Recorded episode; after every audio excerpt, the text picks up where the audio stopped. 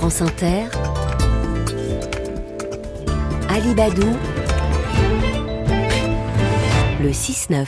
Le HCR, l'Agence des Nations Unies pour les réfugiés, a publié un rapport sur l'accueil des réfugiés ukrainiens en France.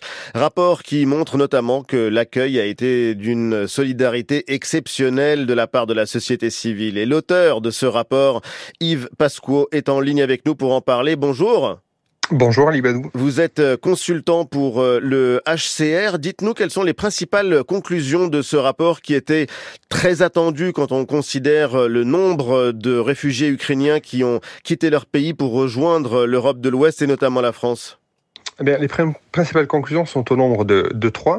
La première, c'est le constat d'une mobilisation exceptionnelle de la société civile euh, au moment où la guerre a été déclenchée euh, en février 2022. Le deuxième enseignement, c'est que euh, l'hébergement citoyen a passé un cap. En fait, l'État qui expérimentait l'hébergement citoyen avec différentes associations avant la guerre qui concernait à peu près 300 personnes, est passé de 300 à 17 000 personnes accompagnées. Oui. Donc là, on a un changement d'échelle, et ce qui nous permet euh, de tirer un ensemble d'enseignements et, en troisième lieu, de proposer à l'État une modélisation, c'est-à-dire un système dans lequel on propose à l'État euh, de prendre ou pas l'hébergement citoyen comme étant demain un outil, un instrument à intégrer dans la politique publique d'accueil et d'accompagnement des demandeurs d'asile et des réfugiés. Autrement, ce que vous nous dites, c'est que c'est un cas d'école ce qui s'est passé en France pour les réfugiés ukrainiens et une solution qu'on pourrait proposer à d'autres nationalités. Oui, complètement. C'est-à-dire qu'un euh, cas d'école, euh, la solidarité s'exerçait déjà sur ce territoire de manière très importante au travers de ce qu'on a qualifié d'hébergement euh, solidaire, c'est-à-dire... Alors expliquez-nous ça, parce que les mots ont leur importance. Voilà, exactement.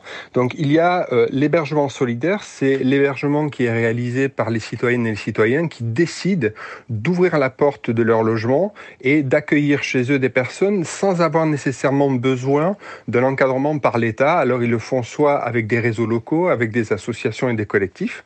Et à côté de ça, il y a l'hébergement citoyen accompagné, celui qui s'est déployé de manière très importante après la guerre en Ukraine. Et celui sur lequel vous avez particulièrement travaillé.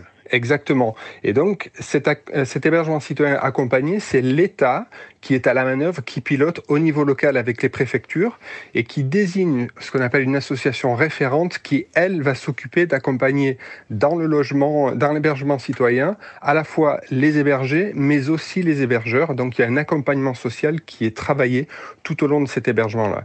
Est-ce qu'on a aujourd'hui une estimation du nombre de personnes qui ont pu bénéficier de ce dispositif? D'abord, le nombre de réfugiés ukrainiens dont on dit que deux ans et quelques après le début de la guerre, ils sont encore euh, quelques 85 000 sur le territoire français. On parle également de 15 000 enfants. Mais combien sont euh, aujourd'hui bénéficiaires de ce dispositif?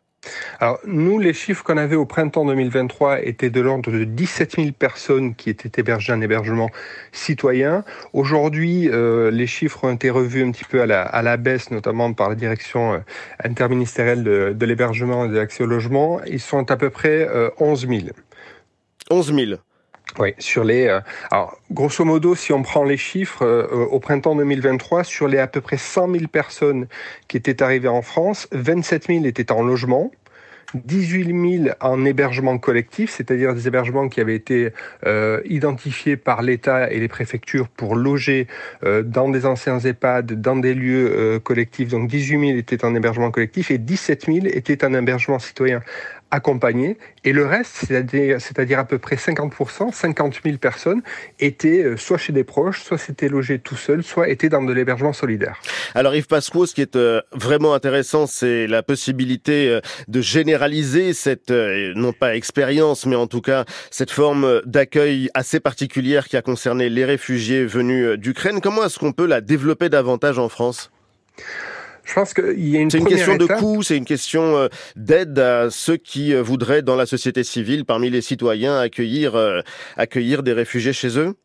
Alors déjà, il y a les, les citoyens qui ont décidé d'accueillir des personnes existent déjà. Il y a de nombreuses, nombreuses associations qui font de l'hébergement citoyen de manière généralisée. La question que nous posons nous aujourd'hui dans ce rapport, c'est de d'interpeller l'État et de dire une solution existe il vous appartient de vous en saisir ou pas. Et si vous décidez d'inclure l'hébergement citoyen accompagné comme étant un instrument qui vient s'insérer dans la logique d'accueil et d'accompagnement des demandeurs d'asile et des réfugiés, le rapport en fait propose une modélisation, c'est-à-dire un ensemble de principes et un cadre dans lequel cet hébergement citoyen peut être déployé. Il faut euh, forcément indemniser, il y a une dimension financière qui est euh, la clé de, de, de cette offre alors là, il y, a, deux éléments.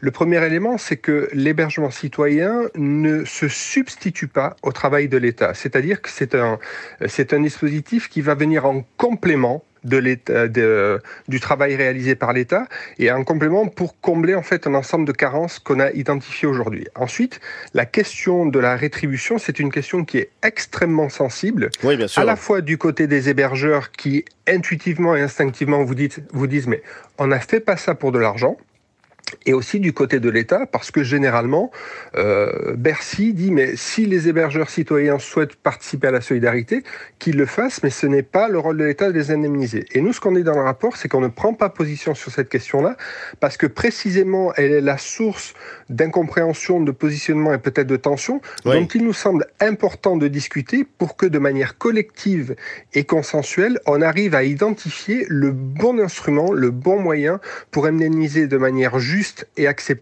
à la fois par les hébergeurs et par l'État, cette, action citoyenne qui vient en complément de l'action de l'État. Une dernière question, Yves Pascou. Il y a évidemment la question de la rupture d'inégalité, la rupture d'égalité avec les autres nationalités, avec les autres réfugiés. Impossible de ne pas y euh, penser lorsqu'on lit votre rapport. Oui, tout à fait. Il y a, il, euh, cette, cette question-là, elle est, euh, elle est présente. On, la, euh, on nous la présente aussi de manière assez, assez importante. Il y a deux manières de, de, de voir la chose. Il y a une manière très objective qui est de dire que lorsque la protection temporaire a été déclenchée par les États membres de l'Union européenne au moment de la guerre en Ukraine, des millions de personnes sont arrivées sur le territoire européen de manière très très rapide, que cette protection a été déclenchée et donc qu'elle qu accordait un statut spécifique à ces personnes-là et donc ce statut spécifique a pu donner lieu à des traitements différenciés. Oui. Maintenant, la question se pose de savoir, on a, on a vu comment est-ce que ça se passait pour les, pour les Ukrainiens, on a un modèle il appartient maintenant au pouvoir public et à l'ensemble des acteurs euh, de ce pays de, de s'emparer de, de, votre travail de, et de le généraliser. Merci voilà. infiniment Yves Pasco d'avoir été l'invité d'Inter ce matin. Vous êtes consultant pour le Haut Commissariat aux réfugiés, auteur du rapport sur l'accueil des réfugiés ukrainiens en France. Je vous souhaite une excellente journée.